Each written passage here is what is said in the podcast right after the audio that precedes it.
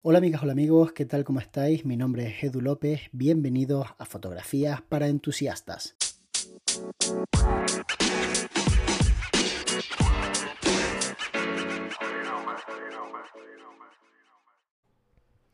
Muy buenas Edu, lo primero darte las gracias y felicitarte por estos podcasts que ya te lo he dicho por Instagram, pero me encanta el formato, 8 o 10 minutitos se escucha súper bien y nos ayudas a mucho. Eh, quería hacerte una pregunta, a ver qué te parece, si te parece interesante para hablar en el podcast, y es sobre las páginas como bodas.net.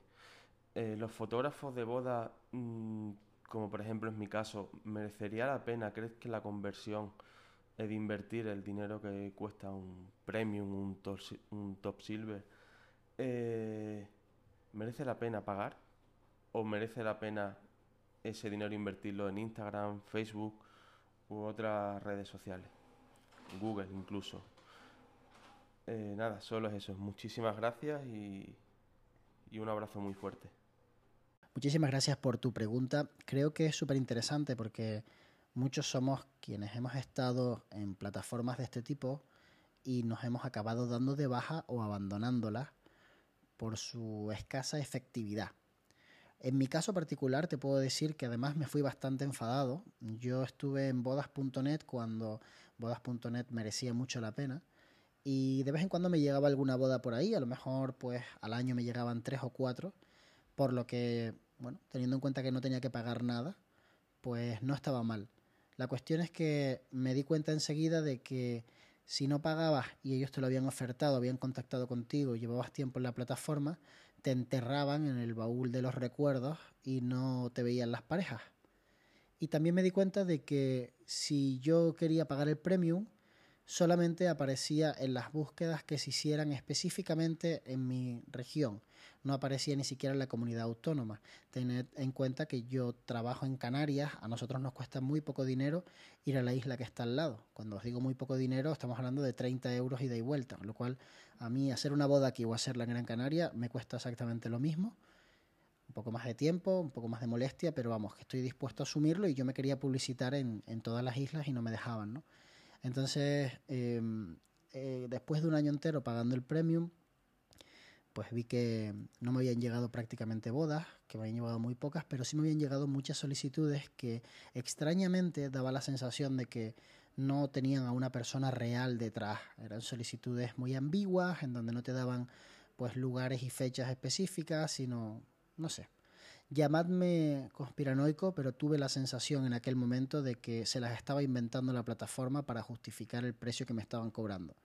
Y estoy seguro de que a muchos les ha pasado, porque es algo que he hablado con más compañeros y más o menos es el sentir popular. Es, por supuesto, indemostrable, no puedo demostrarlo, pero tampoco lo necesito. Quiero decir, mm, para tomar la decisión que tomé me basta con sentirlo. La decisión fue marcharme de la plataforma, sobre todo después de haber dejado de pagar y ver que seguían utilizando imágenes mías para publicitarse a nivel nacional con anuncios en Instagram. Sin mi permiso y sin el permiso de la pareja que aparecía. Una pareja de dos personas muy guapas que obviamente se quejaron en cuanto lo vieron. Yo tuve un problema ahí. Entonces me causaron un problema sin haberme pedido permiso y sin nombrarme ni siquiera. Porque todavía dices, bueno, me están poniendo a mí de cabeza de cartel en toda España y ponen que es mi foto, pues me callo porque me están haciendo publicidad. Pero es que estaban utilizando mis imágenes con fines comerciales sin ni siquiera nombrarnos. Entonces fue bastante feo y por supuesto pedí que me dieran de baja. Mi sensación es que los 900 euros que costaban aquella época estar en el premium se invierten mucho mejor dentro de lo que sería Instagram.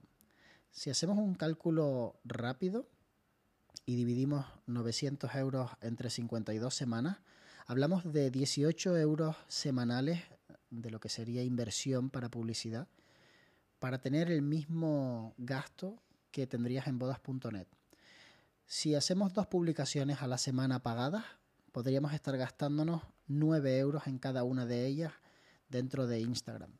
Yo creo que el impacto que tienes después de un año entero aprendiendo a segmentar y entendiendo cómo funciona la publicidad en redes sociales, sobre todo en Instagram, es mucho mayor que si estás en bodas.net, en Senkyu o en Bodamás pagando esa cantidad de dinero. Sobre todo porque por el camino, cuando tú quieras, puedes decidir invertir menos o invertir más. Y porque además el gasto es fraccionado, con lo cual tú tienes más capital durante todo el año que puedes utilizar para otras cosas en un momento dado. Así que, en respuesta a tu pregunta, considero que es mucho más útil invertir el dinero en publicidad en redes sociales que invertirlo en lo que sería publicidad de este tipo de directorios. El problema más grande que le veo es que han perdido toda credibilidad. No tanto por el hecho de que lo hagan bien o mal, que yo considero que en muchas ocasiones lo han hecho bien, tienen buena estética y bueno, funciona bastante bien a nivel de usuario.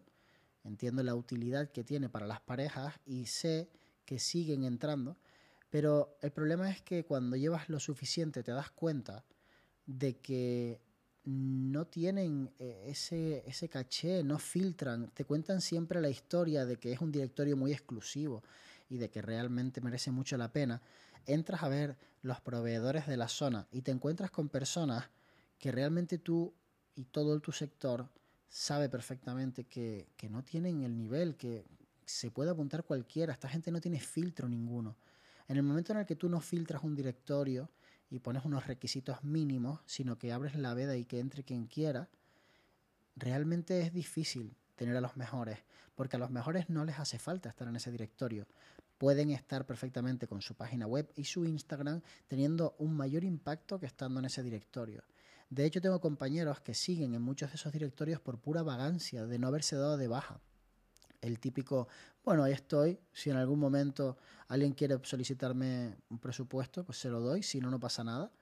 Y entiendo que eso ocurra así, pero yo personalmente prefiero directamente no estar y así se lo hice saber por escrito para que me dieran de baja y me borraran del todo de sus archivos con todos mis datos.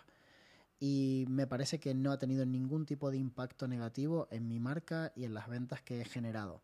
No hablemos ya de hoy en día en donde tengo unas redes sociales muy potentes donde me sigue muchísima gente. Tened en cuenta que ayer subí unos stories, los vieron 4.000 personas. Para mí, llegar a 4.000 personas interesadas en el mundo de las bodas dentro de una de estas plataformas sería muy difícil o directamente impensable.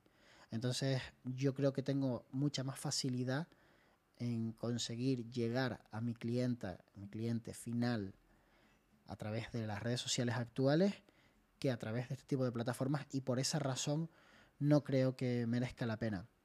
Ni siquiera cuando uno está empezando. Creo que hoy en día Instagram te lo pone muchísimo más fácil, incluso Facebook o YouTube o cualquier plataforma de este tipo en donde tú puedes hacer un tipo de contenido que puede ser interesante para las parejas, ¿no? Por ejemplo, están los amigos del ramo volador que se han abierto un canal de YouTube en el que hablan de muchas cosas, pero bueno, también cuentan que ellos son fotógrafos de bodas, son una pareja y lo hacen muy bien porque realmente están comunicando en una plataforma en donde casi no tienen competencia en ese segmento. Entonces no te llegará demasiado, pero a quien le guste empezará a seguirte y al final vas a tener un impacto positivo en tus ventas. Entonces para mí es muchísimo más útil crear un contenido que le aporte valor a las novias y a los novios dentro de cualquier tipo de plataforma de este tipo que estamos hablando, pues Instagram, YouTube, Facebook, y la verdad, sinceramente, creo que la mejor es Instagram, pero sin ningún tipo de dudas, por varias razones que voy a pasar a argumentar. En primer lugar, porque la media de edad de las personas que van a casarse coincide con el grueso de personas que están en Instagram. Por así decirlo, en Facebook la media de edad es mayor y por tanto ya no se van a casar, mientras que en Instagram están las personas que, algunas de ellas, pues se van a casar. Y lo segundo es porque es una red tremendamente visual y donde puedes armar un portafolio de forma muy sencilla, con muchas imágenes y que es muy fácil de consumir para la pareja. Además, es fácil que una amiga le mande a otra el contacto de un fotógrafo, de un videógrafo, de cualquier proveedor de bodas y le diga, oye, mira a esta persona que la acabo de encontrar. Además, puedes geolocalizar tus fotografías y puedes etiquetarte dentro de los lugares más conocidos en donde se celebran bodas. Por ejemplo, pues ayer estuve en Jardines de Franchi, si yo hago una publicación con una fotografía y me etiqueto en Jardines de Franchi, la novia que esté buscando lugares para casarse va a buscar ese lugar y va a ir a la etiqueta para ver diferentes decoraciones, diferentes montajes y entonces me va a encontrar. Entonces, creo sinceramente que es mucho más útil estar en estas redes sociales que en cualquier tipo de plataforma. En cuanto al dinero invertido para Google AdSense, para redirigir tráfico a nuestra página web, sí me parece útil, sobre todo si se hacen buenas campañas y se mantienen en el tiempo. Al final, aparecer en determinadas búsquedas sigue siendo importante en Google, pero también podemos hacerlo de forma gratuita, apareciendo en otras páginas que apunten a la nuestra, llevando tráfico desde nuestras redes sociales.